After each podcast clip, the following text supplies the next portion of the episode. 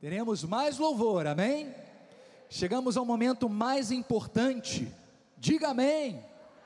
É o momento da palavra, é o momento do conhecimento da palavra de Deus.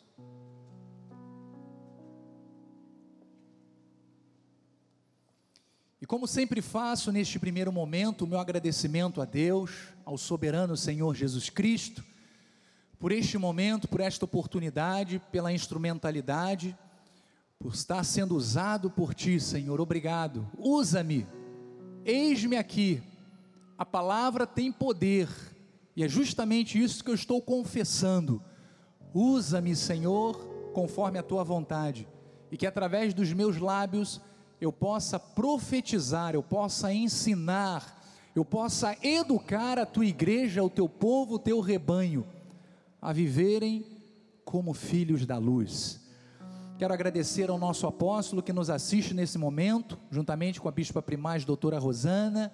Muito obrigado pelo vosso amor e pelo vosso carinho. É uma honra muito grande estar aqui sobre este altar. A minha esposa amada e querida, bispa nacional Ana Caroline, por todo o carinho, por todo o amor e por toda a ajuda. Porque olha, atrás de um grande homem existe uma grande mulher. E é claro que eu me sinto muito ao lado, ao lado, perdão, não é atrás. Atrás, é atrás, na frente, do lado, em cima, em todos os lugares. Porque na verdade, nós somos um, não é mesmo? Então, ao lado de um homem de Deus existe uma grande mulher de Deus, e você é essa mulher preciosa que eu amo tanto. Olha aí. É, é bom, é bom elogiar, é bom falar essas coisas porque diante de um mundo que é tão carente desses valores, você ter oportunidade de ter na sua casa alguém que tem essa excelência é mais do que ganhar na Mega Sena. Não é mesmo? Quero agradecer também aos meus pais que estão aqui, a toda a família Cristo Vive à distância e a vocês, eleitos de Deus, por vocês serem selo deste apostolado. Me sinto muito honrado por cada um de vocês. Bom, vamos ao versículo tema que está lá em Romanos 13, capítulo 13, versículo 11 e 12, diz assim: Digo isto a vós outros que conheceis o tempo. Paulo estava falando que nós já conhecemos o tempo, já é hora de vos despertardes do sono, porque a nossa salvação está agora mais perto do que quando lá no princípio cremos. Vai alta noite e vem chegando o dia. Deixemos, pois, as obras das trevas e revistamo-nos das armas da luz. Que esta palavra penetre os corações, Senhor Jesus Cristo. Que o nosso coração esteja aberto neste momento para recebermos a tua palavra. Esta palavra que nos conduzirá aos teus caminhos esta palavra que irá iluminar os olhos do nosso coração, para compreendermos a herança dos santos, para compreendermos o nosso chamado. Usa-me como instrumento nas tuas mãos, em nome de Jesus. Esta é minha oração e o povo de Deus diga amém. Amém. Graças a Deus. Muito obrigado, pastor Carlos. Eleitos de Deus, amados do Senhor, pedras vivas Estamos vindo de uma sequência de estudos bíblicos que tem nos ensinado, que tem nos relembrado sobre a necessidade de termos uma boa consciência por meio da vivência dos princípios divinos. É ou não é? Não é isso que temos ouvido? O nosso apóstolo já pregou inúmeras vezes. O bispo Bruno nesta quarta-feira próxima passada, também falou a respeito desta questão de termos uma boa consciência. Por que isto? Porque é momento mais do que nunca dos eleitos do Senhor se posicionarem como povo que é um diferencial nesta terra. Diga amém. Que não se conforma com este século, diga amém. Mas tem seus pensamentos direcionados na palavra de Deus. Então veja que o momento é propício para isto. Vivemos tempos em que achávamos que toda a tristeza gerada pela pandemia geraria uma busca intensa a Deus. Mas infelizmente, isto não aconteceu. Infelizmente, não temos visto isto acontecendo. Alguns até buscam, de alguma forma, seja por medo daquilo que está acontecendo à nossa volta, mas a verdade é que a maior parte do mundo continua vivendo sem se preocupar com a vida espiritual. É ou não é, igreja? Ou seja, as pessoas estão vivendo se esquecendo que existe uma jornada eterna, uma vida eterna. Ou seja, nós nesta terra temos uma jornada a percorrer que nos levará a uma outra dimensão. E o que Deus nos chama a fazermos é justamente isto: acordarmos, despertarmos, porque o momento é propício. Então veja que, como cristãos, não podemos ser como os demais. Temos que buscar viver a plenitude da nossa vida espiritual. Por que, que eu reforcei esta plenitude da vida espiritual? Porque viver o cristianismo não é brincadeira. Tem que ser vivido na plenitude. Diga, na plenitude. E outra coisa, precisamos buscar sempre o entendimento, o crescimento espiritual e o conserto das atitudes que não agradavam a Deus. veja que todas as vezes que estamos na casa de Deus, principalmente, é claro que não se limita a estar na casa de Deus, porque você na sua casa, ao ler a palavra, você está aprendendo também aquilo que é agradável a Deus? Mas todas as vezes que nós pregamos, nós estamos levando o povo de Deus ao quê? A uma consciência daquilo que é bom e daquilo que é ruim, para nós avaliarmos as nossas atitudes. É ou não é? Diga amém, é. Então nós vemos que ao longo da história, a Bíblia nos mostra momentos difíceis que o povo viveu e que Deus esperava um acerto de atitudes. Deus esperava um posicionamento diferente. Mas veja que isto não aconteceu. O povo era rebelde. Então, vamos ver como Deus falou ao profeta Oséias, ao descrever o momento que o povo de Israel passou, e que Deus esperava que com a dor, com o sofrimento que eles estavam vivendo, o povo se voltasse para ele. Mas não foi o que aconteceu. Veja só o que diz Oséias capítulo 5, versículo 15 em diante. Diz assim: Irei e voltarei para o meu lugar, até que se reconheçam culpados e busquem a minha face.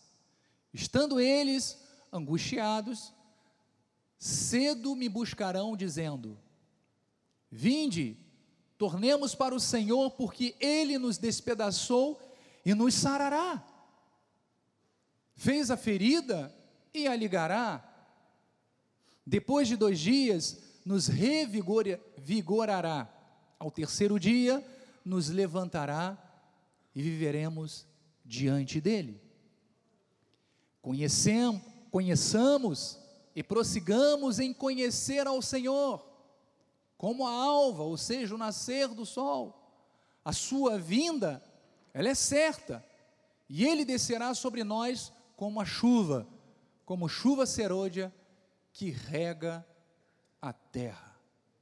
Então, observem que nesses versículos que eu acabei de ler, o profeta mostra o que Deus esperava do seu povo.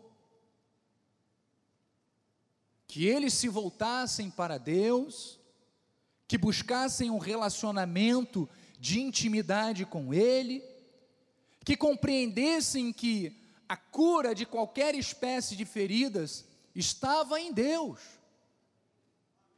estava no Senhor, estava na Sua palavra. Mas infelizmente não foi assim que o povo agiu. E veja que declaração triste o Senhor profetizou. No versículo 4 diz: Que te farei, ó Efraim, que te farei, ó Judá, porque o vosso amor é como a nuvem da manhã e como o orvalho da madrugada que cedo passa. Por isso, os abati por meio dos profetas, pela palavra da minha boca os matei, e os meus juízos sairão como a luz. Pois misericórdia quero, e não sacrifícios, e conhecimento de Deus mais do que holocaustos. Você está compreendendo? O que Deus sempre desejou do seu povo e deseja hoje em dia foram atitudes corretas, foi um relacionamento profundo com Ele, não sacrifícios mecânicos, não sacrifícios frios para terem, para tentarem mudar as situações de calamidades que foram geradas pela sua própria desobediência. Deus não espera isso do seu povo. Veja que se na lei ele já não queria sacrifícios desse jeito, que dirá na graça de Deus? Então, amados, Deus está dizendo à igreja que é tempo de relacionamento profundo. Você está ouvindo a voz de Deus? De compromisso real com o Pai, porque Ele valoriza o relacionamento íntimo com Ele. Não é momento de ficarmos no raso, de ficarmos com as águas aqui nos tornozelos, não. Como já foi muitas vezes profetizado sobre este altar, Deus chama a um relacionamento profundo, para nós mergulharmos profundamente nas águas restauradoras dos rios de Deus, para que venhamos a compreender as riquezas do conhecimento que Ele nos oferece e entendermos os seus desígnios. É isso que Deus está esperando da sua igreja. Quanto mais buscarmos este conhecimento, mais atentos estaremos e firmes estarão as nossas vidas, em meio aos dias maus que estamos vivendo, em meio à obscuridade que estamos passando. Por isso, o apóstolo Paulo, quando escreveu aos Romanos, que nós lemos, nesta passagem que nós acabamos de ler inicialmente,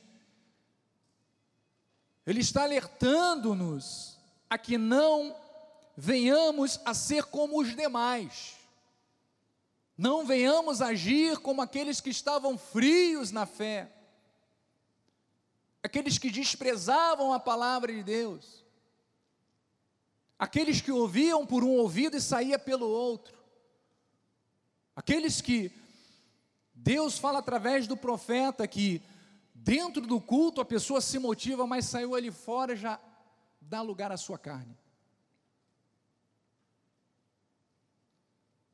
Então, o que Paulo estava mostrando é que não ficassem adormecidos quanto à vida espiritual, mas que despertassem para a vontade de Deus. Tem que haver um despertamento para fazermos aquilo que agrada a Deus. Igreja, é momento de acordarmos. Você que nos assiste, é momento de despertarmos. Deus quer te usar. Deus quer fluir através da tua vida, então, amados, aquilo que estamos vivendo hoje é aquilo que nós vimos lá acontecer nesta passagem que nós lemos do profeta Oséias. Nós precisamos ecoar o chamado que Deus colocou nas nossas vidas para esta sociedade perdida, para esta sociedade obscurecida. É tempo de despertamento do sono espiritual para um relacionamento sério e comprometido com Deus. Voltamos lá em Romanos, Romanos 13, 12 diz: Veja o que Paulo falou: vai alta a noite, e vem chegando o dia, deixemos, pois, as obras das trevas, e revistamos-nos das armas da luz. O apóstolo Paulo, ele usa o vocábulo noite, que está aí no telão, no versículo, para a nossa presente era escura.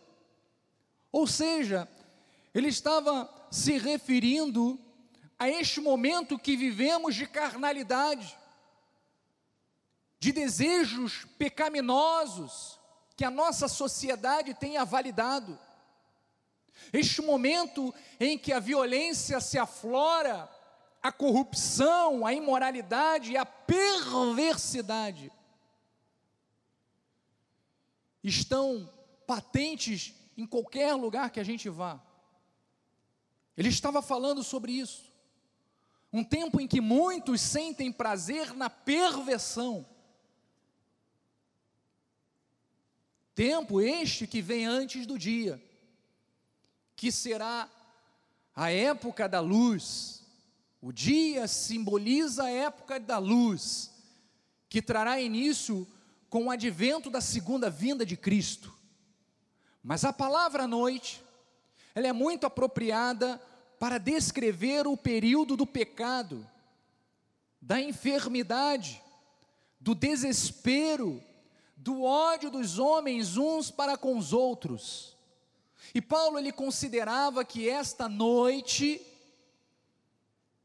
ela já vai alta. Ela já está chegando.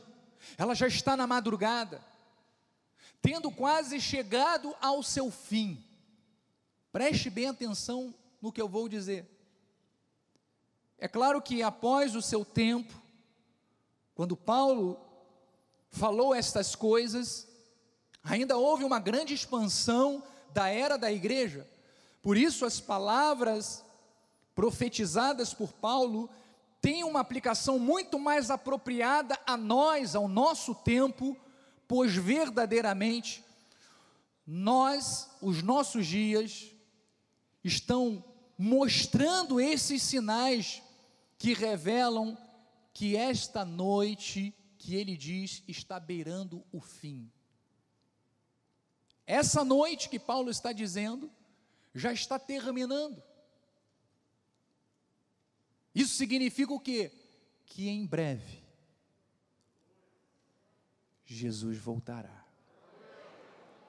Mas está muito próximo, está mais próximo do que você imagina. Porque veja, isso que Paulo estava dizendo foi há mais de dois mil anos atrás. Ele já estava sinalizando, ele já estava olha, avisando as pessoas daquilo que estava a acontecer ou por acontecer. Então entenda que se já vai alta a noite, nós estamos no finalzinho da madrugada. Então Paulo ele enfatizou a Timóteo sobre este tempo. E é exatamente o que vemos acontecer nos dias de hoje. Segunda de Timóteo 3:1 diz: Sabe pois isto, presta bem atenção o que acontecia naquela época. E que Paulo já estava ensinando e alertando a Timóteo. Diz que nos últimos dias sobrevirão tempos difíceis. Como é que são esses tempos?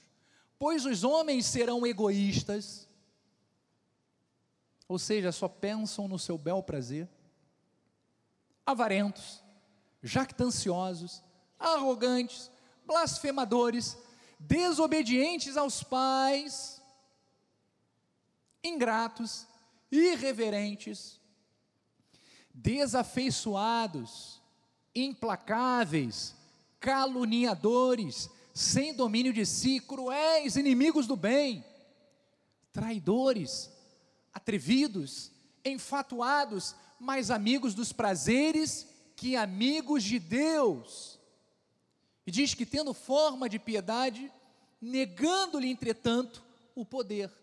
Ou seja, se mostrava com uma aparência de santidade, mas na verdade, na prática diária, não demonstrava temor a Deus. Foge também destes. Talvez alguém pergunte, mas bispo, isso não diz respeito a nós? Claro que não. Assim como não, diz, não dizia respeito a Timóteo. Timóteo era um exemplo de jovem. Mas nem por isso Paulo deixou de alertá-los, de avisá-los como está o mundo aí fora. E é justamente este o papel da igreja, alertar-nos, cada um de nós, de como está essa sociedade. Para que não deixemos nos levar para este modelo, pelo contrário, sejamos exemplos para, através da nossa vida, essas pessoas serem transformadas, diga transformadas.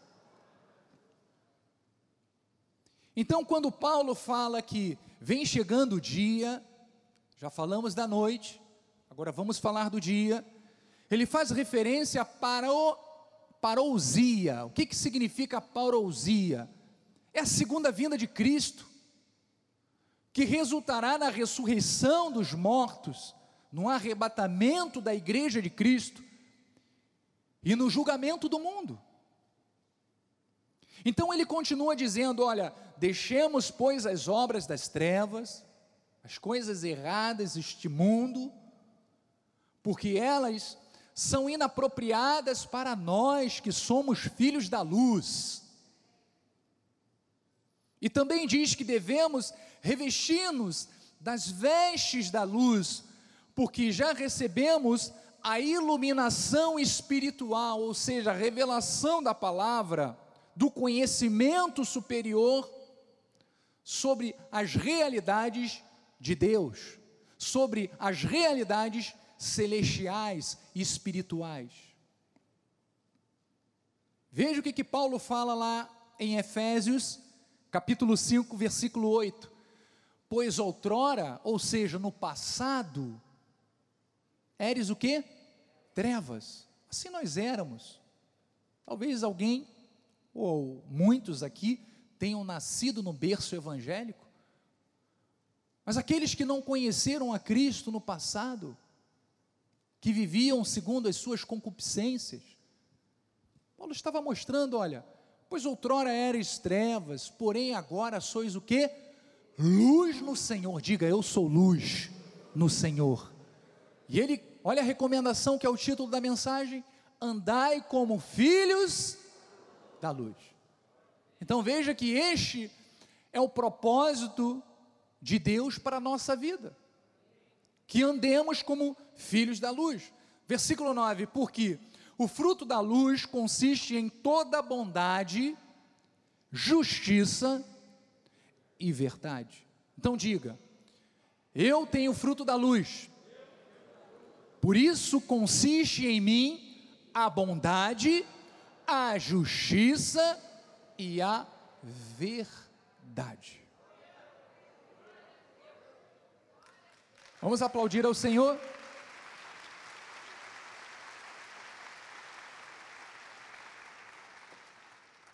O que, que consiste em nós? Ele diz, olha, no versículo 10: Nós devemos provar sempre o que é agradável ao Senhor. Diante de nós, sempre vão oferecer muitas coisas, mas quando você tem os olhos iluminados, a sabedoria de Deus em você, o conhecimento do Espírito Santo e da vontade do nosso Deus, você sabe escolher aquilo que é agradável a Deus, assim como sabe desprezar aquilo que é reprovável por Deus. Então, Paulo faz uma comparação da nossa vida passada e que foi transformada por uma vida nova nos tempos de hoje. Ou seja, mostrando a redenção de Cristo, aquilo que Cristo fez na nossa vida e que hoje nós participamos da imagem moral de Deus, das características do Senhor. O apóstolo Paulo diz que devemos andar como filhos da luz. E veja que o andar nos faz lembrar de quê? De ação de propósitos, de destino, de comportamentos, de escolhas que precisamos fazer e torná-la como hábito na nossa vida. O cristão, como o nosso apóstolo fala, a minha esposa não gosta que eu diga. O cristão não pode ser tico-tico no fubá. Ora segue a palavra, ora despreza a palavra segue quando interessa e quando não interessa não segue. Não. Veja que nós temos que buscar aquilo que é agradável ao Senhor. Aquilo que agrada a Deus é que agrada a nós. Porque, como Paulo falou, nós somos novas criaturas. As coisas velhas passaram e tudo se fez novo em nós. Então, Paulo fala a respeito deste hábito de andar e é interessante que ele utiliza esta metáfora, andar, aproximadamente 33 vezes em suas epístolas. Então, nesta passagem, ele quis nos motivar a que nos mostremos dignos do nosso chamado. Ou seja, é dever cumprir-nos esta postura, este posicionamento de andar nos passos da fé, de andarmos em novidade de vida, de andarmos no Espírito, como filhos da luz. Então é algo que o cristão tem que buscar viver diariamente. E veja que interessante, a nossa luz, a luz que está em nós e que é manifestada através do Espírito Santo de Deus em nós, essa luz deve iluminar o mundo que está em trevas. Não é simplesmente para ser luz aqui dentro da igreja, mas é para iluminar a vida de todos aqueles que estiverem à nossa volta. Seja quando você for no supermercado, no trabalho, na condução, não importa onde você estiver, você tem que ser luz. E você vai entender por que nesses próximos versículos. Mateus 5,14 diz assim: Vós sois o que?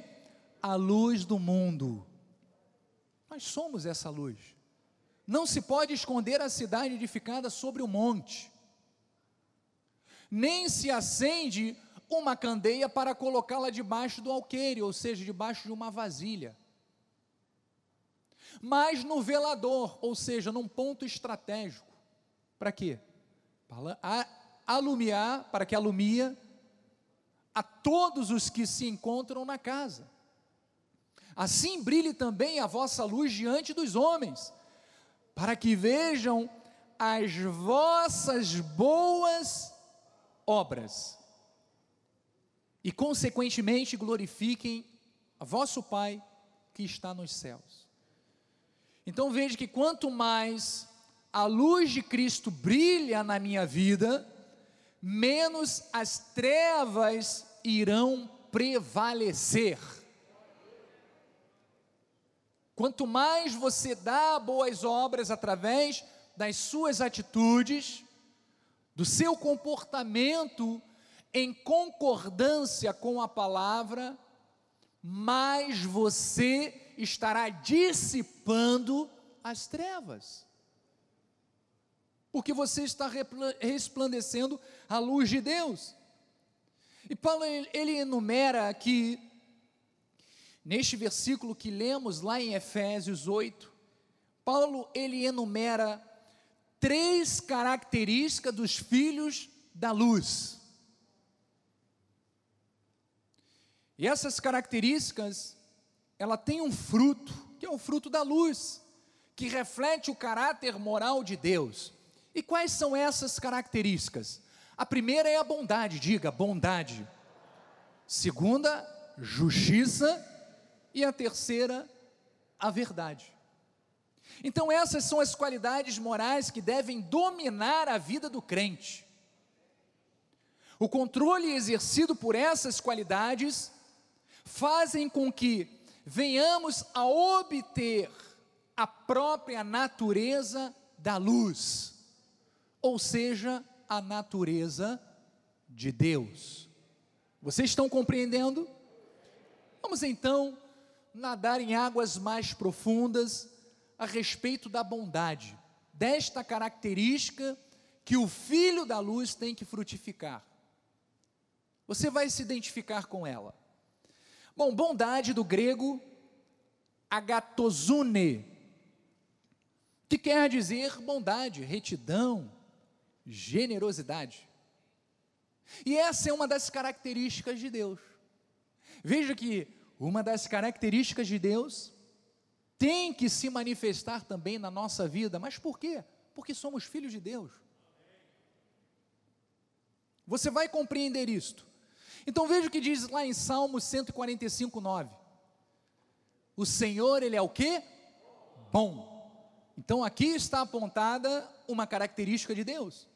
Ele é bom para todos e as suas ternas misericórdias permeiam todas as suas obras.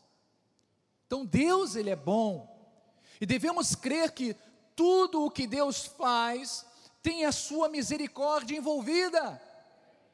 O salmista diz que todas as suas obras demonstram a sua bondade e misericórdia.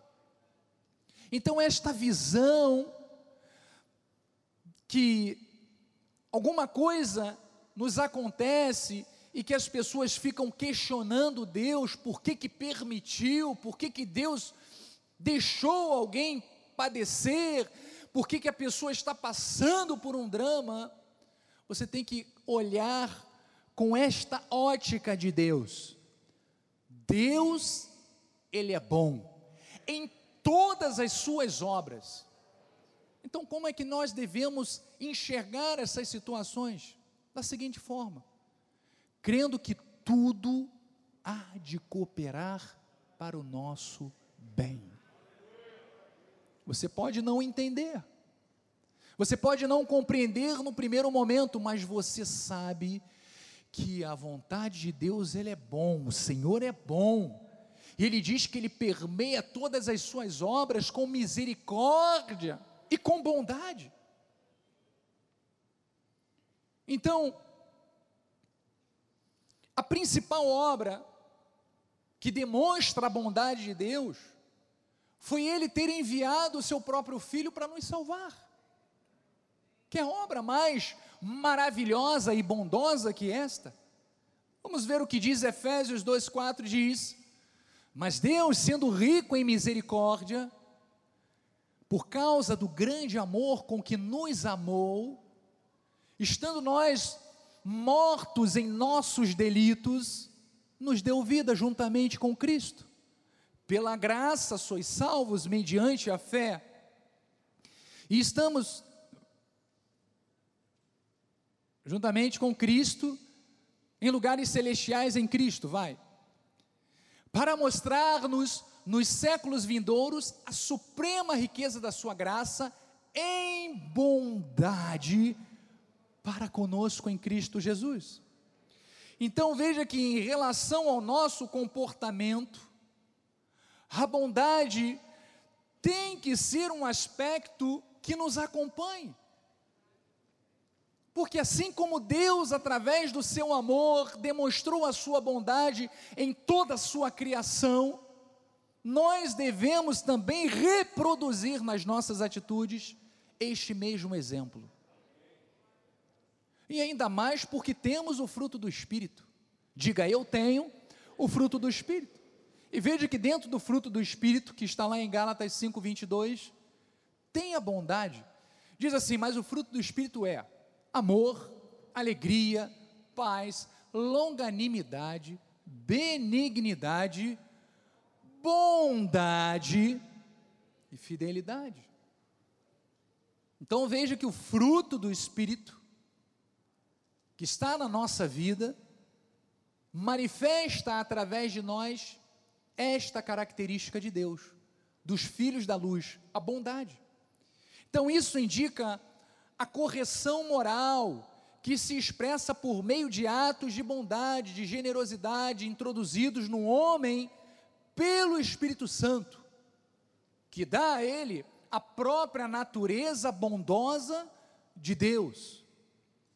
Veja que nós temos sempre muitas oportunidades de expressarmos a nossa bondade, de expressarmos a generosidade, e devemos aproveitar cada oportunidade para assim fazê-la. Por exemplo, quando colaboramos com a expansão do reino, acabamos de fazer no momento administrativo, doando a nossa vida, nos envolvendo com a obra da evangelização. Enfim, nós podemos fazer da nossa vida um instrumento de bondade. E isto expressa o que? A natureza divina. Isto expressa que realmente nós somos filhos da luz. Isto expressa a diferença entre os nascidos de Deus e aqueles que estão no mundo perdidos porque não conhecem a verdade. Então Paulo fala lá aos Coríntios em 2 de Coríntios, que nós lemos, enriquecendo-vos em tudo, para quê? Para toda generosidade, a qual faz que por nosso intermédio sejam tributadas o que? Graças a Deus. É através das nossas atitudes que Deus está sendo exaltado. Então veja que a todo momento Deus nos dá oportunidade, nos estimula a fazermos sempre o bem a todos aqueles que cruzarem o nosso caminho. Paulo diz: olha, principalmente aqueles que são nossos irmãos na fé. E você pode fazer isso de várias formas. Você pode ajudar o seu irmão com esta atitude de bondade, dando um conselho, orientando, mostrando o caminho certo, aconselhando, ajudando também. Olha, no sinal, quantas vezes já ajudei pessoas que ficam lá sem ter o que comer. Ou seja, a todo momento, Deus nos dá a oportunidade de fazermos o bem. É ou não é?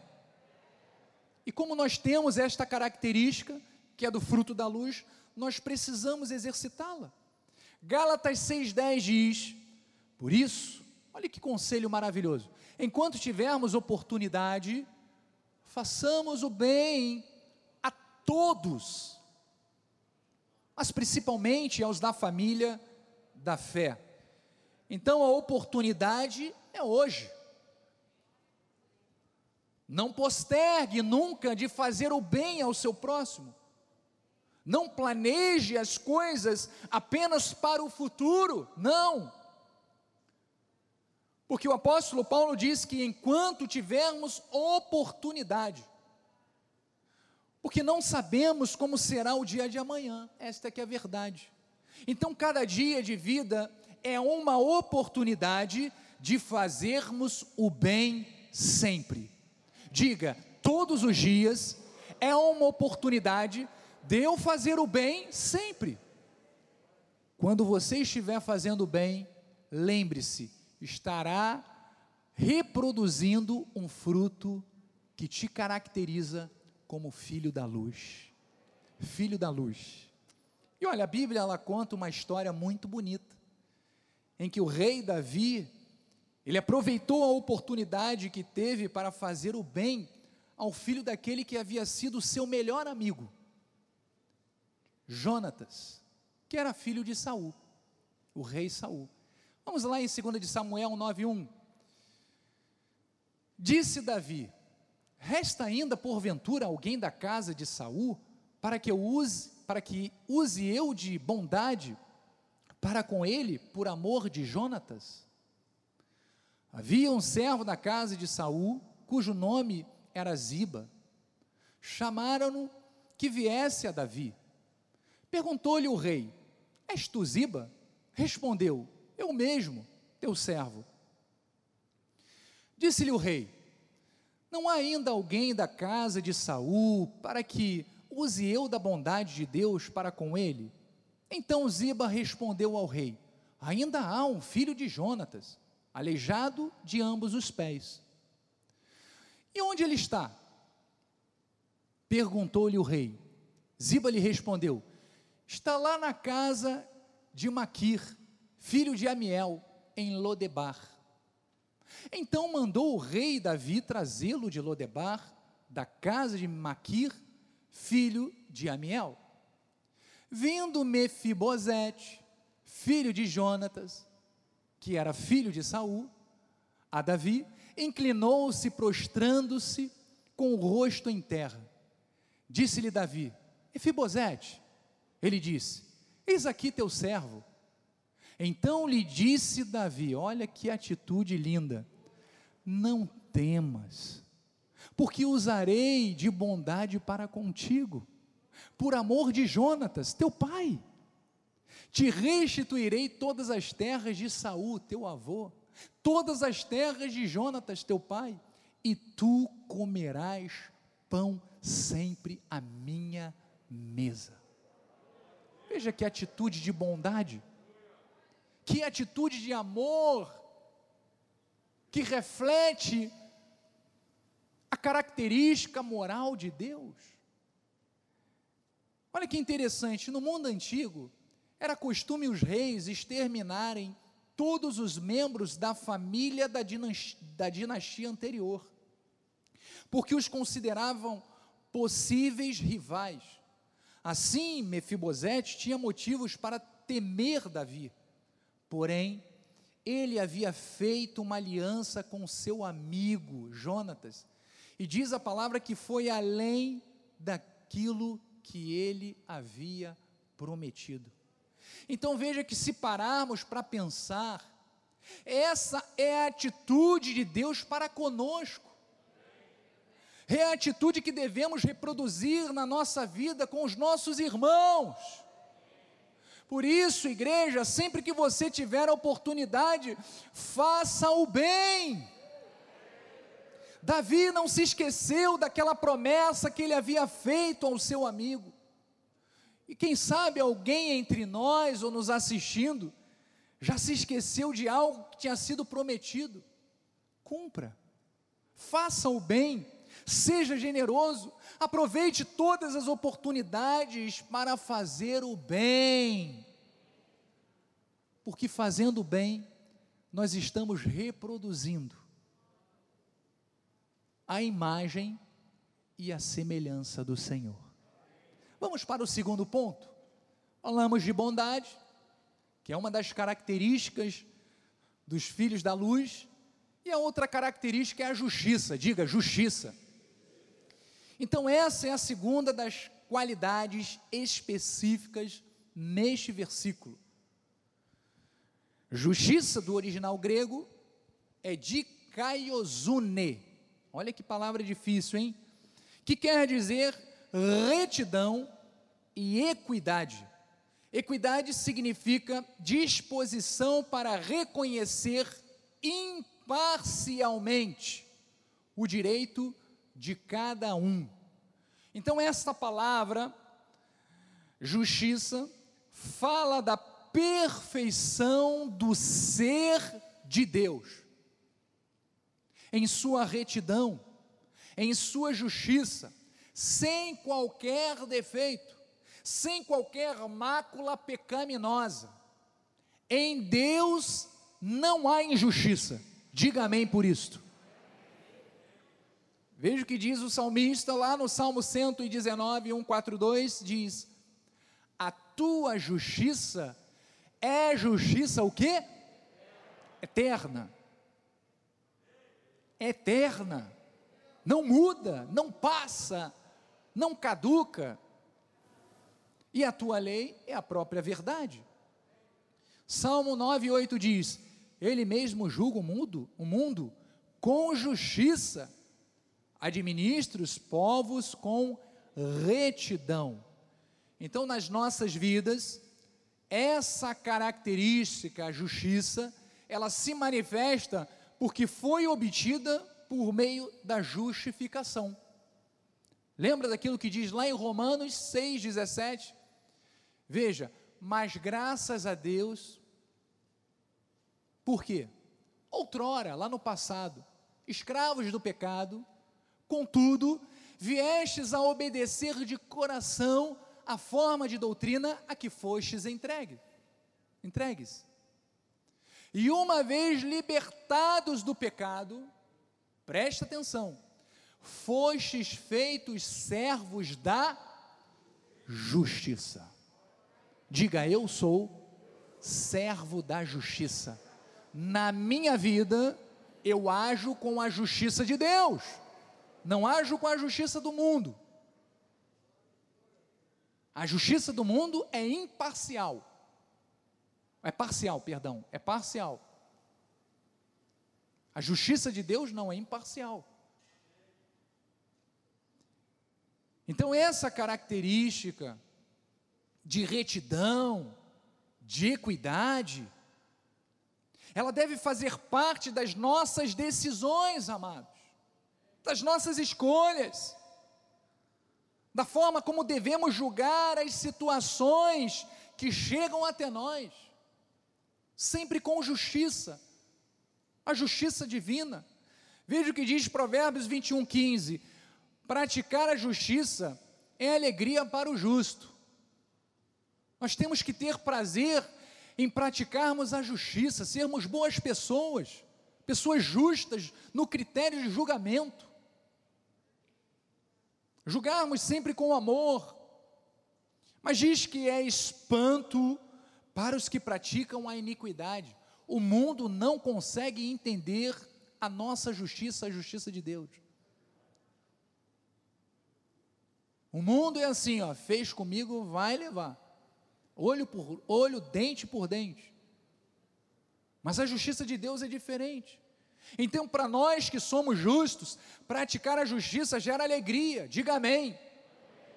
Mas para o iníquo, não, gera espanto, porque não tem o parâmetro da Bíblia Sagrada para julgar as suas atitudes. Quem vive na escuridão é desonesto, é injusto, é inescrupuloso, mas diz que o Filho da Luz promove a justiça sempre. Então, veja que a justiça, ela está implícita em muitas situações do nosso dia a dia. Às vezes, é uma situação, por exemplo, você vai no mercado e a pessoa te dá um troco errado. Quantos aqui já passaram por isso? Mas olha, é um troco errado para menos não, porque eu sei que para menos todo mundo volta para reclamar. E quando o troco é a mais? Quantos aqui já receberam mais e devolveram? Exato, já aconteceu comigo. E a pessoa ficou inesperada, poxa, obrigado pela sua atitude. E eu falei, olha, você não poderia esperar nada diferente disso, porque eu sou um cristão. Então veja que diversas situações, por exemplo, eu me lembro que quando eu fazia faculdade, a gente levava pendrive e sempre quando a gente colocava pendrive no gabinete lá do, do computador da faculdade, Volte e meia alguém esquecia uma pendrive lá e eu sempre pegava aquela pendrive, se o professor estivesse na sala de aula, entregava, olha, esqueceram aqui. Acredite se quiser, eu já esqueci umas duas vezes. Nunca me devolveram. Nunca me devolveram. Mas eu deixei de fazer o bem? Não, claro que não, nem vou deixar de fazer. Então veja que, vamos aplaudir ao Senhor. Eu estou dando um pequeno exemplo de justiça. Existem outros exemplos, e com certeza você deve ter na sua vida alguma situação que Deus te chama a agir com moderação, com tranquilidade, com uma justiça segundo a palavra de Deus, porque ela nos educa para isso. Então nós recebemos do Senhor a capacidade de identificar as situações para agirmos corretamente. Amém? Provérbios, capítulo 2, versículo 6, diz assim: Porque o Senhor, Ele dá sabedoria, diga amém, e da sua boca vem a inteligência e o entendimento.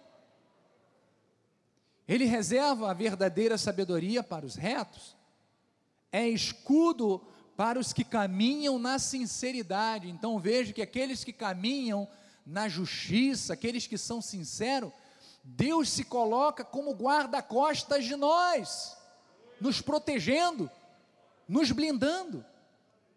Ele diz: guarda as veredas do juízo e conserva o caminho dos seus santos, ou seja, ele dirige os nossos passos para que nós venhamos a viver sempre dentro da honestidade, da verdade. Então, entenderás justiça, juízo e equidade, todas as boas veredas. Ou seja, conheceremos os caminhos da justiça, os caminhos da verdade e todos os bons caminhos que Deus tem para a nossa vida. Então, por você ser reto, diga amém. Por você ser santo, diga amém.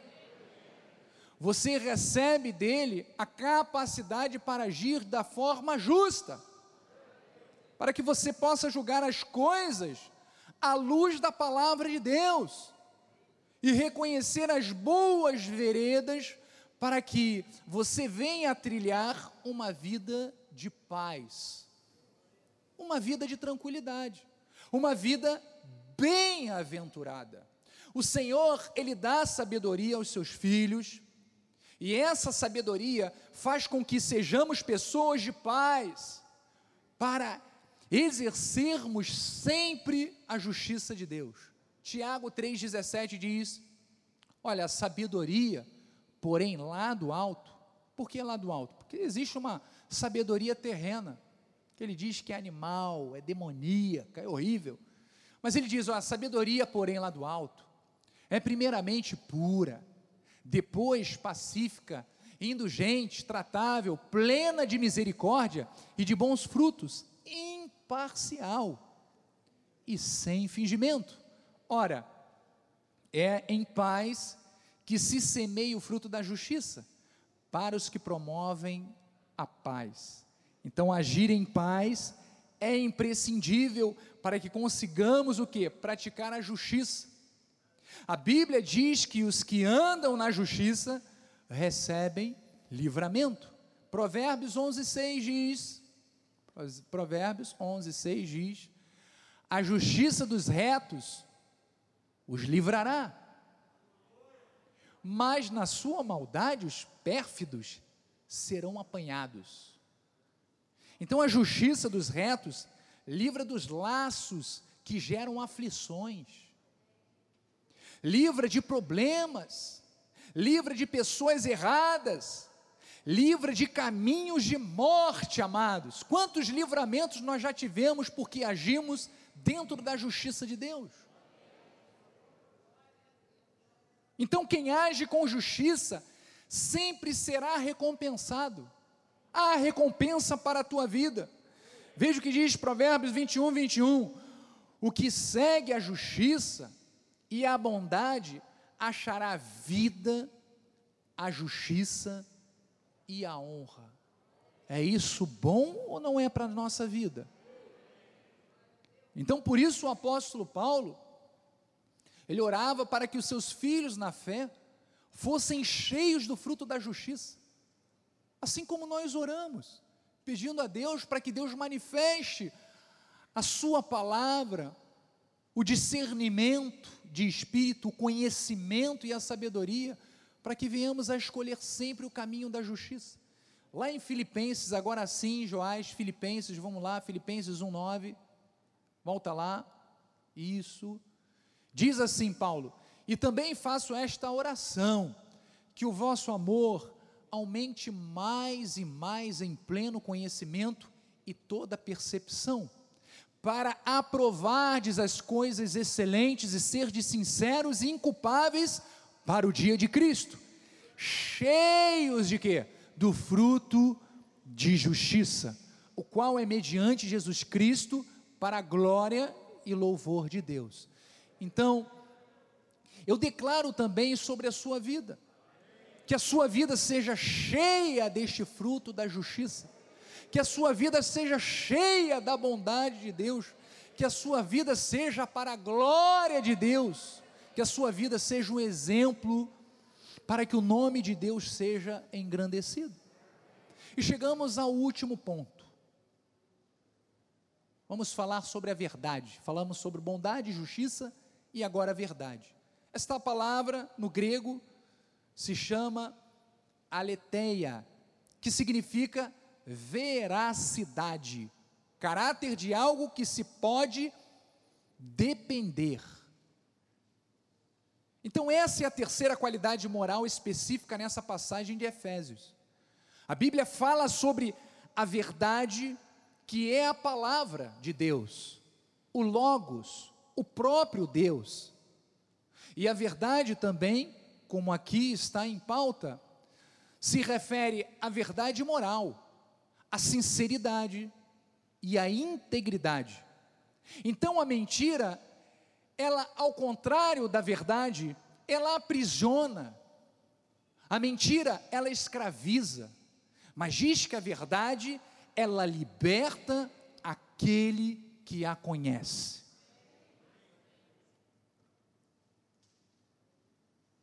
Veja lá em Salmos 86, 15, o que o salmista fala a respeito desta verdade. Diz assim: Mas tu, Senhor, és Deus compassivo e cheio de graça, paciente e grande em misericórdia e em verdade. Diga: O meu Deus é grande em verdade. Então, como eleitos de Deus que nós somos, nós somos filhos, e como filhos de Deus, nós temos que reproduzir esta essência do nosso Pai. Diz, diz, diga assim: a verdade de Deus tem que ser manifestada através da minha vida, porque eu sou o seu filho. Então temos que ter a verdade como princípio que norteia as nossas relações. A mentira, ao contrário da verdade, é como uma teia, uma teia de aranha. Quanto mais as pessoas mentem, mais elas se embaraçam, mais elas se enrolam na teia. É verdade ou não é? Às vezes a pessoa começa com uma mentirinha desse tamanho, Aí vão passando os anos, passando os anos, passando os anos, ele não se corrige daquela mentira. Quando chega lá, depois de 10 anos, a mentira já está desse tamanho. Porque é tanta mentira para cobrir aquela mentira, que ele acaba se envolvendo, se prendendo. Mas nós, amados, fomos libertos pela verdade para falarmos somente a verdade, a verdade e vivermos segundo a verdade. Jesus falou algo importante aos judeus lá em João 8, versículo 44, diz assim: Vós sois do diabo, que é o vosso pai, e quereis satisfazer-lhes os desejos. Ele foi homicida desde o princípio e jamais se firmou na verdade. Veja que o inimigo das nossas almas, ele não consegue falar a verdade. Até a verdade dele é mentira. É verdade. Porque nele não há verdade. Quando ele profere mentira, fala do que lhe é próprio, porque é mentiroso e pai da mentira. Então Jesus diz que o diabo é o pai da mentira. E os filhos do diabo têm como característica moral o quê? Do seu pai, a mentira. Então, quando a pessoa dá lugar à mentira na vida dela, ela está dando lugar a alguém que é o pai da mentira. Então, temos que avaliar isto muito sério, porque nós estamos aqui para dar frutos daquele que é o nosso pai, aquele que fala a verdade. Aquele que é justo, aquele que é bondoso, aquele que é fiel, aquele que é verdade, é o caminho e a vida, Jesus Cristo. É a Ele que nós temos que representar e reproduzir. Amém? Então nós somos filhos de Deus. E a verdade é uma das características que adquirimos com renas, como renascidos de uma semente incorruptível. Efésios 4, 22, já estamos caminhando para o final.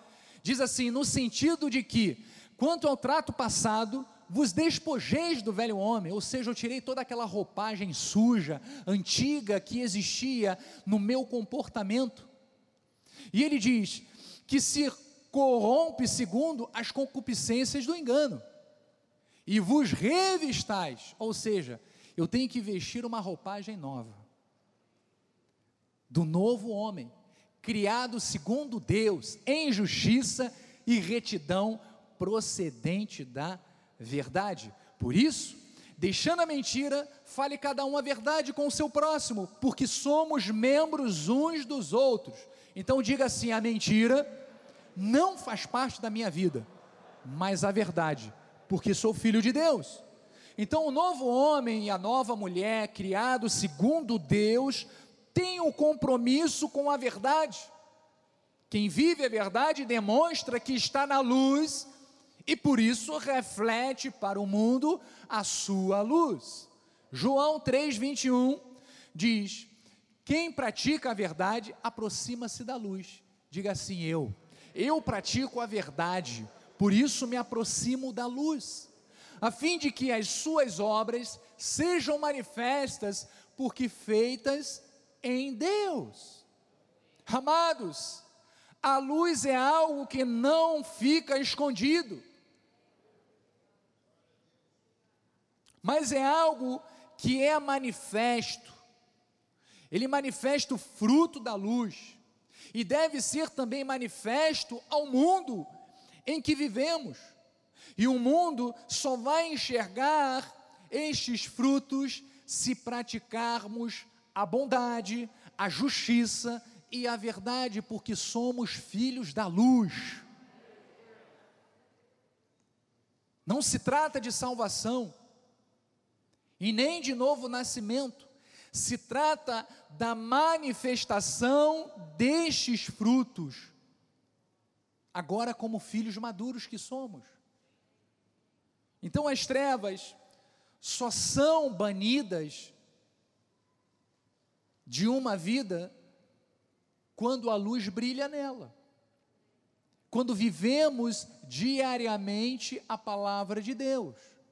Quando praticamos as suas boas obras. Porque não se expulsa trevas com luz momentânea. Eu não tenho que ficar na minha vida espiritual como um pisca-pisca. Ora eu sou luz, ora eu sou trevas. Sou luz na igreja, quando chego em casa sou mau testemunho, dou mau testemunho e sou trevas. Não. O Senhor nos capacitou. Foi o Espírito Santo dele que te capacitou para que você em todos os momentos da sua vida você seja a luz, você brilhe, você resplandeça através da sua vida a luz de Deus. Amém? Então, amados, que as nossas boas obras manifestem o brilho do reino de Cristo em nossas vidas, que é a bondade, a justiça, a verdade, sejam qualidades que movam nossas vidas todos os dias, independente das circunstâncias, todos os dias. Todos os dias é uma grande oportunidade de mostrarmos que somos filhos da luz, de usarmos a bondade, de usarmos a justiça e a verdade. E eu termino este momento com este versículo, que é uma reflexão. Versículo do salmista Davi, lá em Salmos 115, 1, que diz assim: 115, 1, não, perdão, 15, 1, 15, 1, isso, vocês estão atentos, hein? Diz assim: Quem, Senhor, habitará no teu tabernáculo? Quem há de morar no teu santo monte? O que vive com integridade e pratica a justiça e de coração fala a verdade. O que não difama com sua língua, não faz mal ao seu próximo, nem lança injúria contra o seu vizinho. O que a seus olhos tem por desprezível ao réprobo, mas honra aos que temem ao Senhor, o que jura com dano próprio e não se retrata, o que não empresta o seu dinheiro com usura, nem aceita suborno contra o inocente. Quem deste modo procede, não será jamais abalado. Essa palavra é para você. Essa palavra é para a tua vida. Receba, você jamais será abalado, sabe por quê? Porque a bondade, a justiça e a verdade te acompanham todos os dias. Diga eu recebo, eu creio. Assim diz a palavra de Deus. Assim nós recebemos. Baixa a sua cabeça, Senhor Jesus Cristo.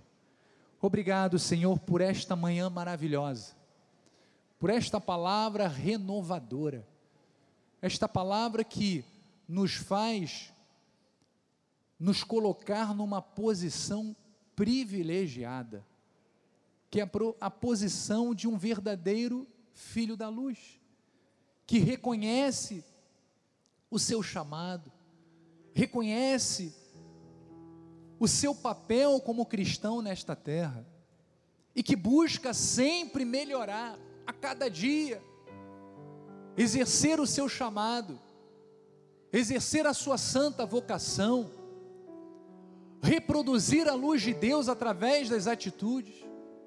Isto é maravilhoso, Pai. Obrigado.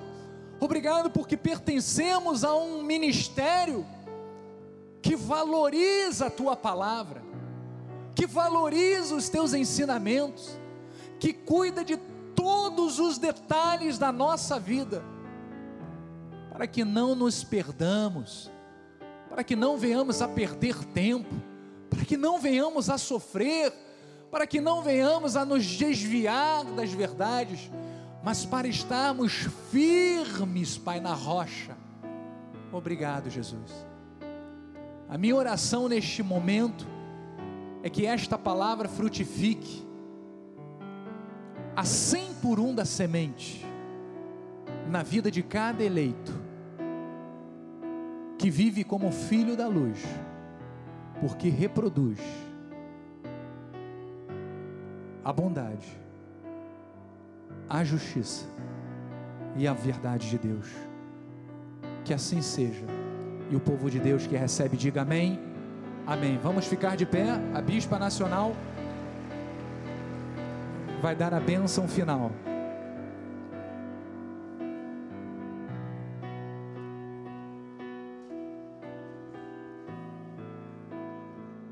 Glória a Deus. Estenda as suas mãos para o altar. Senhor, graças te damos, Pai, por esta manhã de ensinamentos profundos, Senhor.